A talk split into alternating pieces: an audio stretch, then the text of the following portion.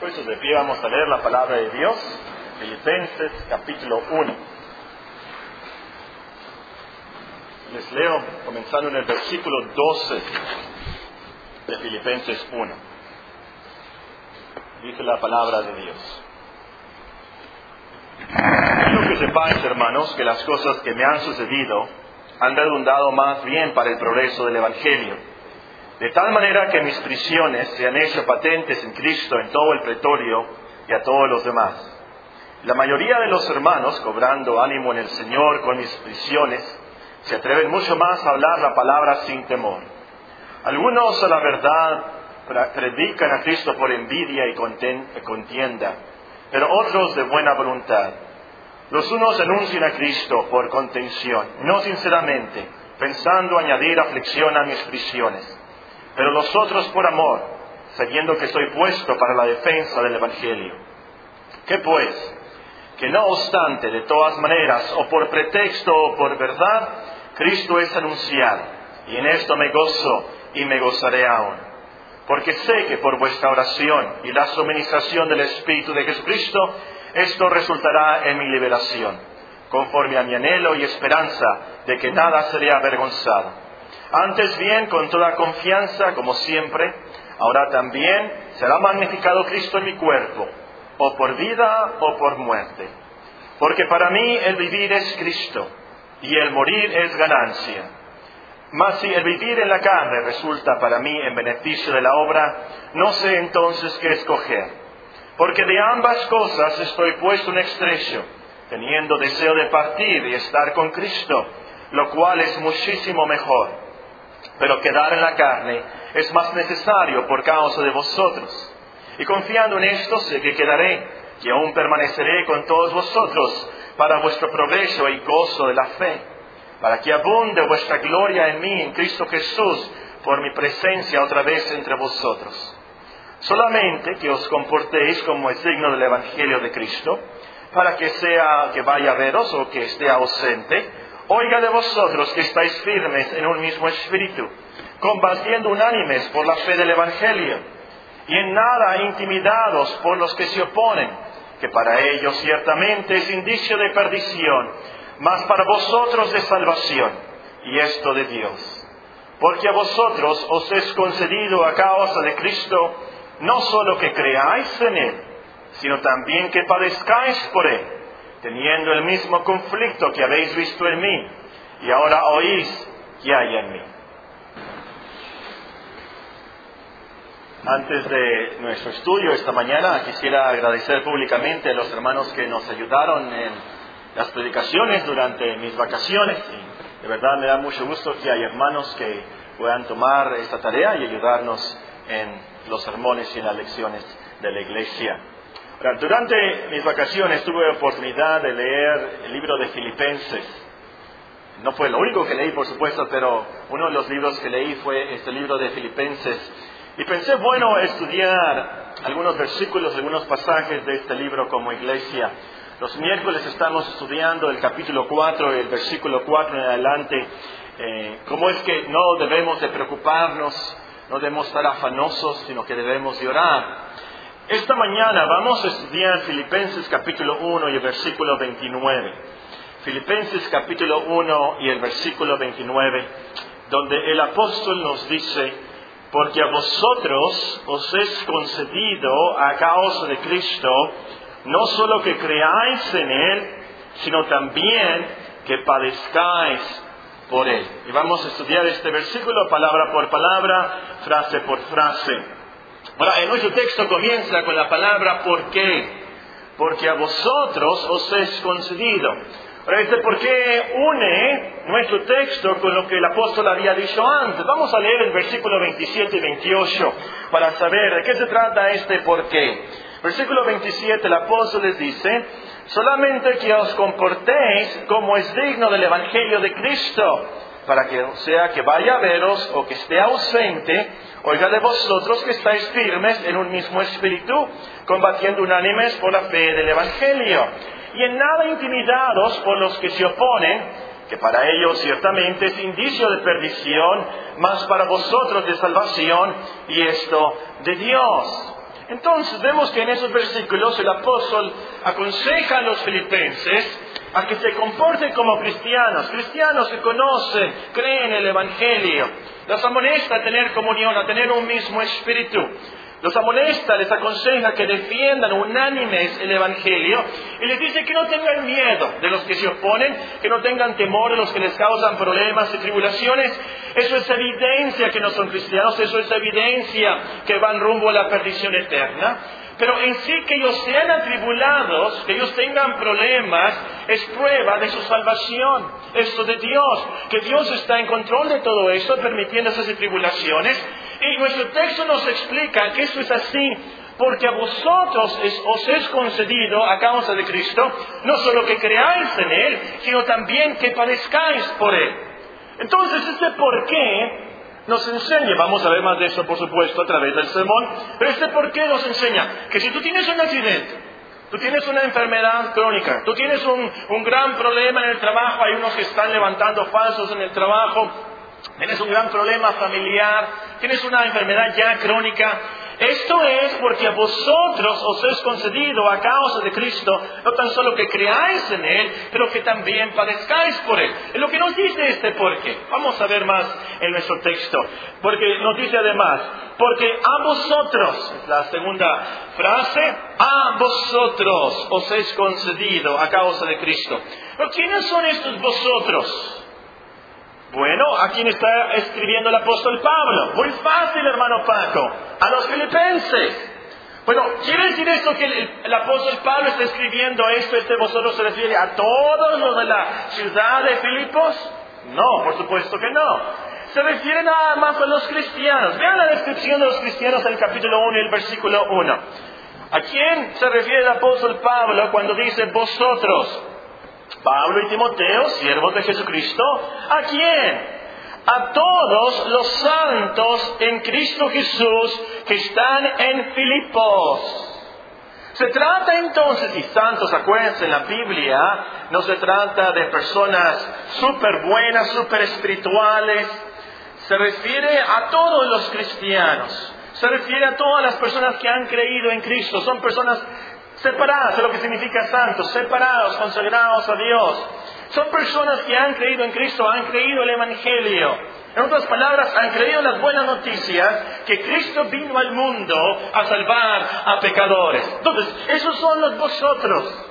Si ustedes leen la historia acerca de Filipos, cómo es que Pablo estuvo y comenzó la obra allí en Macedonia, pueden ustedes leer Hechos capítulo 16 después para que vean de qué se trata esto, de qué, quiénes son los filipenses.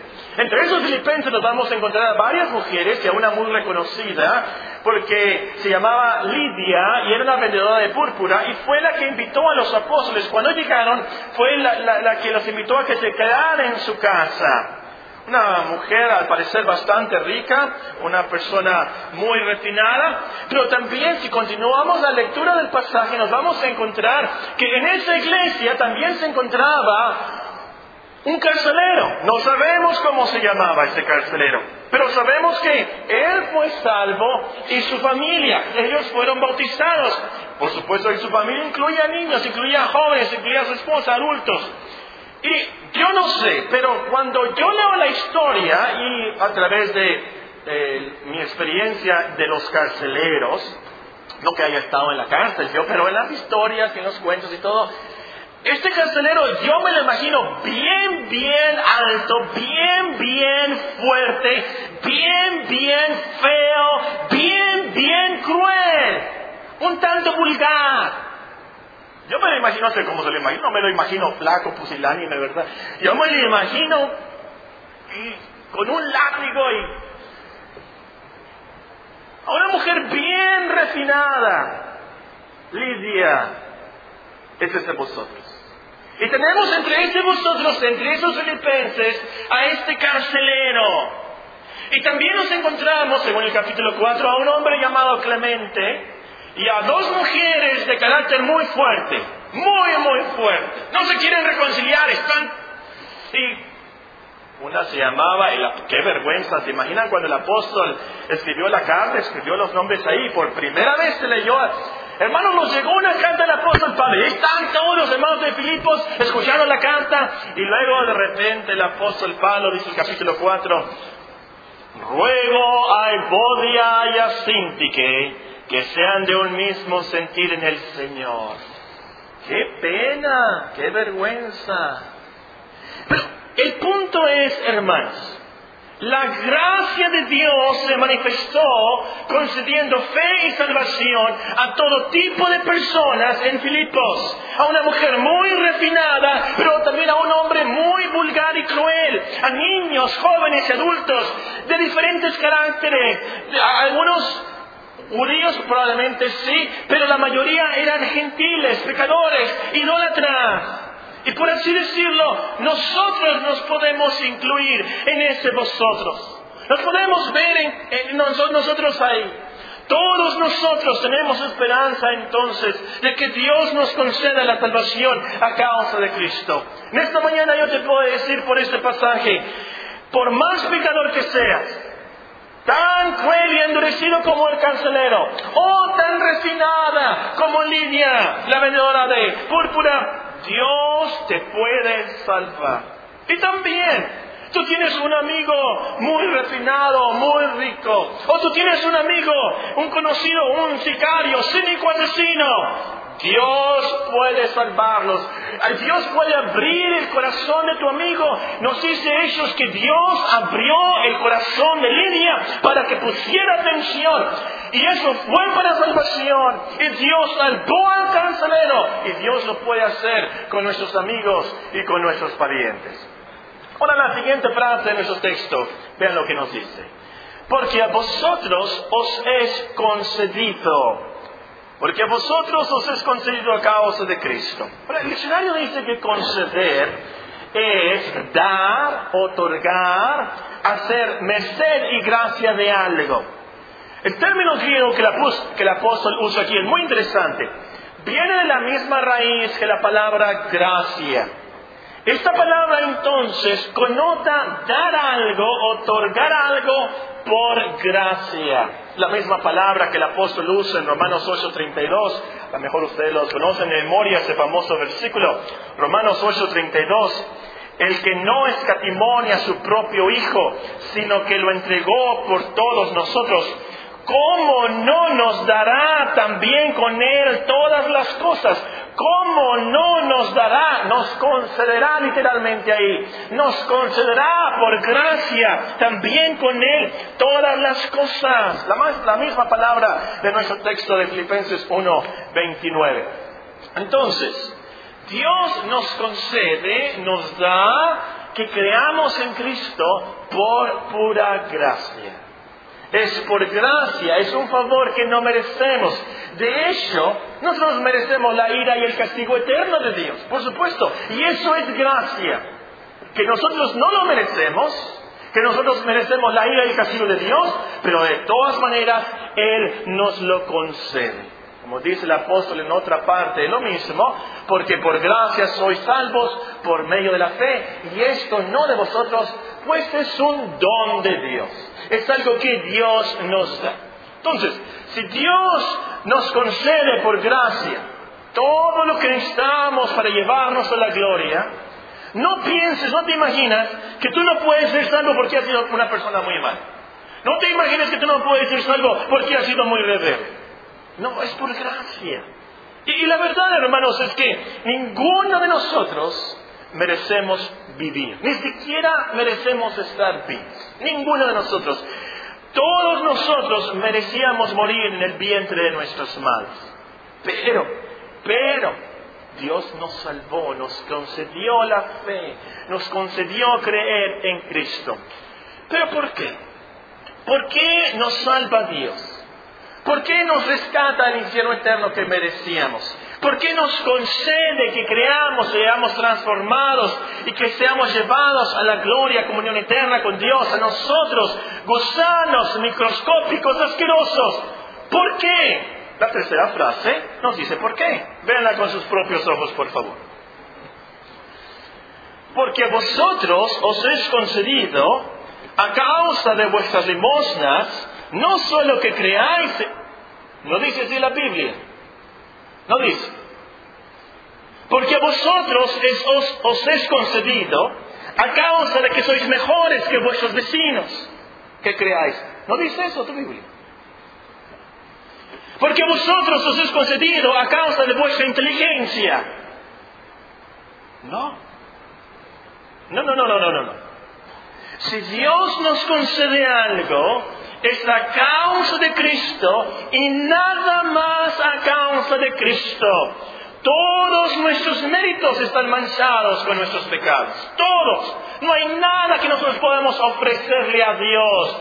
O que podamos decir, por eso Dios me tienes que dar fe y me tienes que dar... No, absolutamente no hay nada en nosotros. Si Él nos perdona, si Él nos ayuda, si Él nos manda a su Espíritu, si Él nos da dones y nos da un corazón nuevo, es a causa de Cristo. Lo que Cristo hizo por nosotros su vida y su muerte por nosotros, su resurrección y su intercesión por nosotros. Entonces, cristianos, al orar, tengamos la plena seguridad que Dios nos escucha, porque Él lo hace a causa de Cristo. El diablo te va a decir, no ores, mira lo que has hecho, mira quién eres, mira lo que estás pensando. No, no, no, tú ven, Confiesa tus pecados y ven en plena certidumbre de fe sabiendo que Dios a escuchar porque Él lo hace a causa de Cristo. Empiezan las dudas, ¿seré salvo? ¿Seré salvo yo? ¿Me van a dejar entrar en la gloria? ¿Y qué tal si soy un hipócrita bien hecho? ¿Me estoy engañando yo mismo? A la hora de asegurarte que Dios te ha perdonado, tú piensas en lo que Cristo hizo, no en lo que tú has hecho harás. Tú piensas en quién es Cristo y que si Dios te va a salvar a ti, va a ser a causa de Cristo. Entonces, al final, si un ángel te preguntare por qué estás ahí, tú contéstale, por su favor, a causa de Cristo. Por eso estoy aquí. Muy bien, veamos en cuarto lugar la frase no solo. Eso fue lo que me hizo compartir este versículo. Me emocioné porque estaba leyendo, bueno, me estoy pasando, me estoy pasando. Me estoy yendo de más aquí.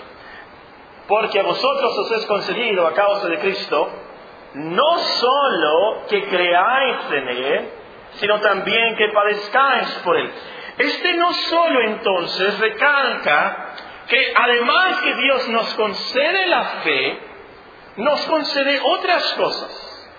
Aquí nos dice, por supuesto, que nos concede la fe y también nos concede que padezcamos por Él.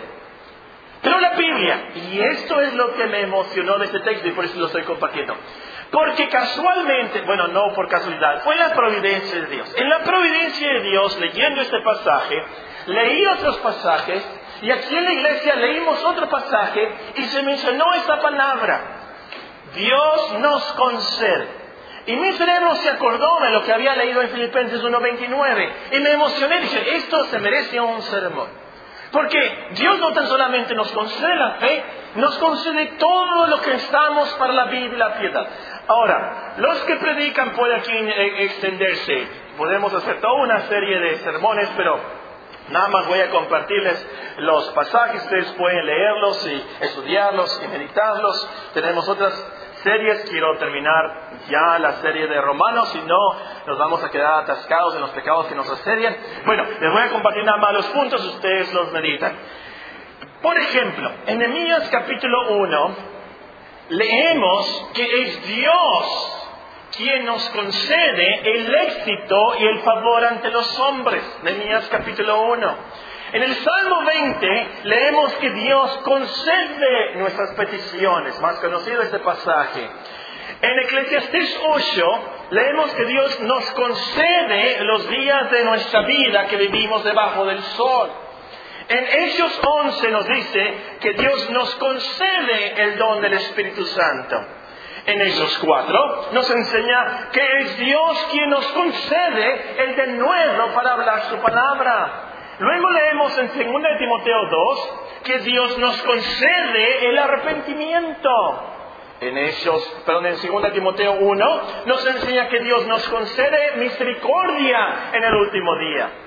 Y el último pasaje del Apocalipsis 19, donde leemos que Dios nos concede las buenas obras que hacemos como cristianos. Esto me emocionó, hermanos. Me emocionó porque como cristiano yo me preocupo, por supuesto, por hacer y, lograr hacer buenas obras. Y, y, nos debemos de esforzar y sudar y todo. Pero a lo último vienen esos pasajes desde el principio hasta el final, todo lo que tengo que hacer aún, Dios me lo concede, Dios lo prepara, Dios me lo da, Dios me lo ayuda. Entonces, en mi debilidad, en mi debilidad, tengo muchas dudas. Pero en Cristo y a causa de Cristo, yo sé que Dios me va a ayudar a perseverar. Dios me va a ayudar a lograr todo lo que Él quiere que yo haga. Porque Él me lo concede por gracia, no lo que yo soy, no lo que yo hago, pero a causa de Cristo. Y los cristianos vamos a llegar a la gloria transformados y glorificados a causa de Cristo. Sal de estas puertas con este pensamiento y vas a tener gozo y paz. Yo voy a poder llegar a la gloria a causa de Cristo, porque Dios me concede todo lo que necesito para la vida y la piedad. Bueno, nuestro texto especifica aquí que Dios nos concede a causa de Cristo que creamos en Él. Nos dice nuestro texto, porque a vosotros os es concedido a causa de Cristo, no solo que creáis en Él. La fe que salva es algo que Dios nos concede. Pueden apuntar ahí también Efesios 2.8. Nosotros no podemos producir fe. Nosotros estamos muertos espiritualmente. No podemos producir nada. Efesios 2.1. Por nuestro pecado, por nuestra depravación, no queremos creer en Dios. semana pasada salió un artículo en el periódico sobre Stephen Hawking, Steve Hawking. Este es un científico, el más famoso de nuestros tiempos. Es muy famoso no tan solamente por lo que él ha eh, experimentado, investigado, él es maestro en unas grandes universidades de Estados Unidos donde enseñó Newton desde el estilo comparado a Einstein. Es famoso también porque este hombre es cuadraplégico. Está paralítico, no puede mover sus brazos, no puede mover eh, sus piernas, no puede comunicarse más que con una computadora. Increíble este hombre. Y muy famoso porque es ateo. Y para mí se me hace increíble. ¿Cómo es posible que este hombre tan inteligente, que conoce tanto las leyes del universo, las leyes de física sobre todo, que se está muriendo, que está así con esta enfermedad, no quiera creer en Dios. Y no quiere creer en Dios. Ese es su problema. Ahí está la evidencia. Él conoce la evidencia. Es increíble la evidencia. Pero no quiere creer en Dios. ¿Por qué? Porque nació enfermo del corazón. Nació enfermo del alma. El problema es interior. No tiene la disposición para creer en Dios. Escúchame muy bien. Para que nosotros podamos creer en Dios y en su Hijo, Dios nos tiene que conceder esa gracia. Él nos da el querer como el hacer por su buena voluntad. Si Él no nos da la fe, no vamos a creer. Pueden entrar por estas puertas dos personas, unos gemelos, gemelos, exactamente iguales. Tan pecadores, con la misma historia, la misma familia, la misma Biblia, y pueden estar en la misma iglesia por años. Uno cree y el otro no cree. ¿Cuál es la diferencia? La misma historia, mismo físico, la misma inteligencia, los mismos pecados, la misma Biblia, las mismas predicaciones, los mismos... ¿Cuál es la diferencia? La diferencia es Dios. Dios le concedió a uno la fe. Esta es la gran diferencia en el cristianismo y por eso tú estás aquí. Dios en su gracia nos da el don de la fe. Y si es un don de Dios, entonces es eficaz. Si la fe es de Dios, entonces no falla. Sobre todo porque Dios nos da fe en Cristo. No se trata entonces del nivel de la fuerza de, fe que Dios nos da, pero que es fe en Cristo. Porque la fe, la cristiandad no se trata de tener fe nada más, se trata de creer en el Cristo de la Biblia. Esa es la cristiandad, no una simple decisión, no simple, una simple oración de yo creo, yo creo, yo creo, no, pero se trata de confiar en Él, por así decirlo, abandonarnos a Él, descansar en sus méritos, abandonarnos y descansar en su vida y en su muerte, confiar en su cruz. Es entonces esa fe nos lleva a consagrarnos a Él y a las promesas de su palabra. Y eso es lo que hace Dios en nosotros. Por esto dice el versículo, y esto de Dios, porque a vosotros os es concedido a causa de Cristo, no solo que creáis en Él. Yo creo que en esta iglesia no vamos a tener problemas con esto. No vamos a tener problemas que la fe es un don de Dios. El problema está en la siguiente frase. Como que a nadie nos gusta.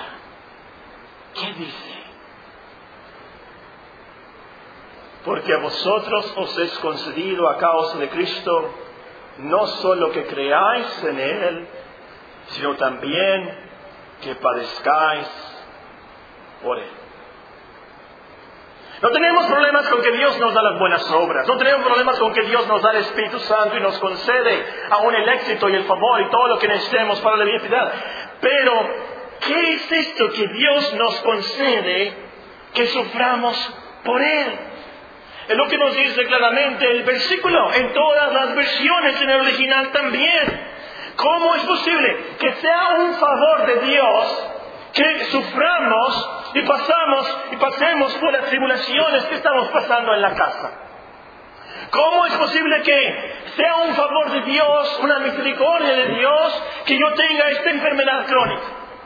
¿Cómo es posible que sea un favor no merecido que nos maltraten en el trabajo, que nos quiten el trabajo? ¿Cómo es eso un favor de Dios? Este no es el único texto que nos enseña eso, por cierto. El salmista dice en otra parte, Dios es Señor, que tus juicios son justos y que en tu fidelidad me has afligido. En tu fidelidad me has afligido. Ahora, una vez más, en esto nos pudiéramos extender mucho. Tan solamente les voy a dar los puntos y ahora sí les voy a dar los versículos. A los predicadores les, les, di los capítulos, ahora les voy a dar aquí también los versículos. Quiero que los lean después, medítenlos, estudienlos. Y también los predicadores pueden predicar aquí una serie. ¿Cómo es que es un favor de Dios que suframos tanto? Número uno, es un favor de Dios que suframos porque a través de nuestros sufrimientos nos arrepentimos más y nos acercamos más a Él. Es un favor de Dios, es por la gracia de Dios que permite que suframos, porque así nos arrepentimos y nos acercamos más a Él. Salmo 119, versículo 67 al versículo 71. 119, 67 al 71. La historia de Job, un clásico ejemplo de esto. Lean el capítulo 1 de Job y el capítulo 2 y brínquense al 42 y lean lo que pasó. A lo último, Job dice, ahora sí me arrepiento. Ahora sí conozco a Dios. Valió la pena todo lo que sufrió. Fue un favor de Dios para con Job. Y lo conocemos a Job por lo que sufrió. Número dos, es un favor de Dios que suframos porque Él nos recompensa por nuestros sufrimientos por Él. Nos recompensa, nos da galardones. Mateo 5:11. La vamos a estudiar en nuestros estudios de El Sermón del Monte. Número tres, es un favor de Dios que suframos porque es prueba que somos hijos de Dios, coherederos con Cristo. Romanos 8:17 y en Hebreos 12 nos explica que no somos bastardos, somos hijos. Entonces Dios nos va a disciplinar. Número tres, es un favor de Dios que suframos porque es prueba que somos hijos de Dios y correderos en Cristo. Número cuatro, es un favor de Dios que suframos porque purifica nuestra fe. Primera de Pedro, capítulo 1, versículos 6 y versículo 7. Purifica nuestra fe el sufrimiento y las pruebas. Número 5. Es un favor de Dios que suframos porque nos enseña compasión y nos ayuda a hacer de consolación a otros. Segunda de Corintios capítulo 1 y versículo 4. Es cuando nosotros sufrimos algo y otra persona está sufriendo lo mismo, simpatizamos o co-simpatizamos, nos entendemos. Y muchas veces Dios manda una enfermedad o un problema para que entendamos a los que están con esos problemas y no nos burlemos o los critiquemos, pero que sintamos y tengamos compasión por ellos y que les compartamos la consolación de Dios. También en este pasaje de 2 Corintios capítulo 1, versículo 9, Aprendemos que es un favor de Dios que suframos porque nos enseña a depender más de Dios. bueno, se lo voy a leer, 2 Corintios capítulo 1 y el versículo 9. El apóstol Pablo, fíjense quién, nos testifica. 2 Corintios capítulo 1 y versículo 9. Pero tuvimos en nosotros mismos sentencia de muerte. Ellos ya estaban dados por muertos. Él se sentía ya morir. Ya. Tuvimos en nosotros mismos sentencia de muerte para que no confiásemos en nosotros mismos, sino en Dios que resucita a los muertos. Muchas veces Dios nos lleva a ese punto para que confiemos realmente en Dios y nada más en Él. Luego también es un favor de Dios que suframos porque produce en nosotros virtudes y un eterno peso de gloria. Romanos 5.2, 2 Corintios 4.17. Romanos 5.2, 2 Corintios 4.17. Número 8, penúltimo lugar, es un favor de Dios que suframos, porque así anhelamos estar en el cielo. Al sufrir tribulaciones, al sufrir pruebas, al sufrir las tentaciones de este mundo, decimos con el apóstol Pablo, el morir es ganancia. El morir es ganancia. O como decía Santa Teresa, me muero porque no me muero ya queremos estar en gloria. Ya nos cansamos de esta vida, de las tribulaciones y tentaciones. Anhelamos estar con el Señor. En último lugar, es un favor de Dios que suframos, porque así tenemos la oportunidad de glorificar a Dios. Juan 9.3 o Juan 11.4 también nos enseña esta verdad. Un hombre estaba ahí ciego. Los discípulos le preguntan, ¿él pecó? ¿Él pecó? ¿Sus padres? ¿Qué, quién pecó? Este hombre no pecó, este, los padres no pecaron, este hombre nació así, para que se muestre las obras de Dios en él, para la gloria de Dios. Hay una historia de Spurgeon, un gran predicador inglés, muy famoso. Él sufría mucho de depresiones, sufría de otras cosas también y muchas veces tenía muchos problemas para predicar. El caso es que él comentó una vez Tener la salud es una gran bendición. Pero la más grande bendición del mundo es estar enfermo. La más grande bendición del mundo es estar enfermo, decía él. Él entendió esto. Esa enfermedad lo llevaba a Dios, a glorificar a Dios. Y es cuando entendemos eso entonces que lo vemos como un gran favor de Dios. Ahora, la última palabra es la clave. Con eso terminamos. Porque vosotros os es concedido a causa de Cristo, no solo que creáis en Él, sino también que padezcáis por Él. Esa es la clave. Por Él. Es un favor especial a causa de Cristo y por Él. Sufrir en sí no es una bendición. Hay muchos que sufren, pero son impíos, incrédulos. Ellos no sufren por Cristo y a causa de Cristo. Se trata de sufrir y padecer por Él. Los que no son cristianos no tienen esta bendición. Pero como cristianos, escúchame muy bien aquí, como cristianos, cualquier que sea tu problema, cualquier que sea tu tentación, cualquiera que sea tu dolor, cualquiera que sea el maltrato, piensa, piensa, esto es a causa de Cristo y por Él. Por Él. Esto es lo que te va a ayudar a calmarte y a soportar todo. Es por Él. Yo me acuerdo del día en donde estaba en mi oficina cuando llegó Julia y me tocó y me dijo, Paquito, Paquito tiene cáncer otra vez. Y sabíamos qué significaba. Significaba que iba a morir.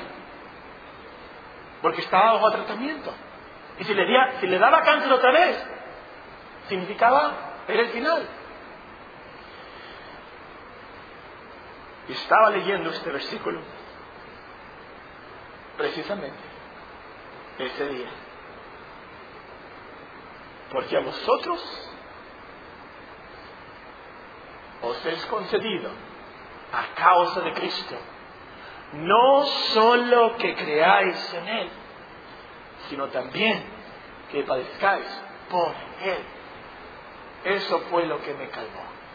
Y se lo compartí a Julia después de que me la noticia. Mira, es por Él. Es por Él.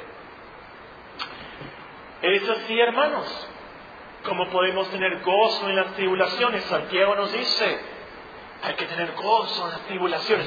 ¿Cómo tengo yo alegría en este problema y gozo por esta tribulación tan fuerte?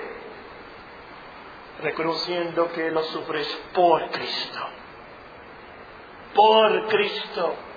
En Hechos 5:41 leemos que los apóstoles eh, fueron azotados y nos dice el versículo 41, salieron de la presencia del concilio gozosos de haber sido tenidos por dignos de padecer afrenta por causa del hombre. Gozo porque padecieron a causa de Cristo y por Cristo. Ahí está como puede uno tener gozo. Ahora, hermanos, vamos a un pasaje, 2 Corintios 12. Lo conocen, pero vale la pena leerlo. En la realidad de la enfermedad, cuando esté el aguijón ahí fuerte, acuérdate de este pasaje. Segunda de Corintios 12 nos dice el versículo 7. Segunda de Corintios capítulo 12 y el versículo 7 para que la grandeza de las revelaciones no me exaltase desmedidamente, me fue dado un aguijón en mi carne, una espina, una gran espina, un mensajero de Satanás que me abofeté para que no me enaltezca sobremanera. Respecto a lo cual el apóstol dice, lo, eh, tres veces he rogado al Señor que lo quite de mí. ¿Y cuál fue la respuesta? La respuesta fue no. ¿Por qué?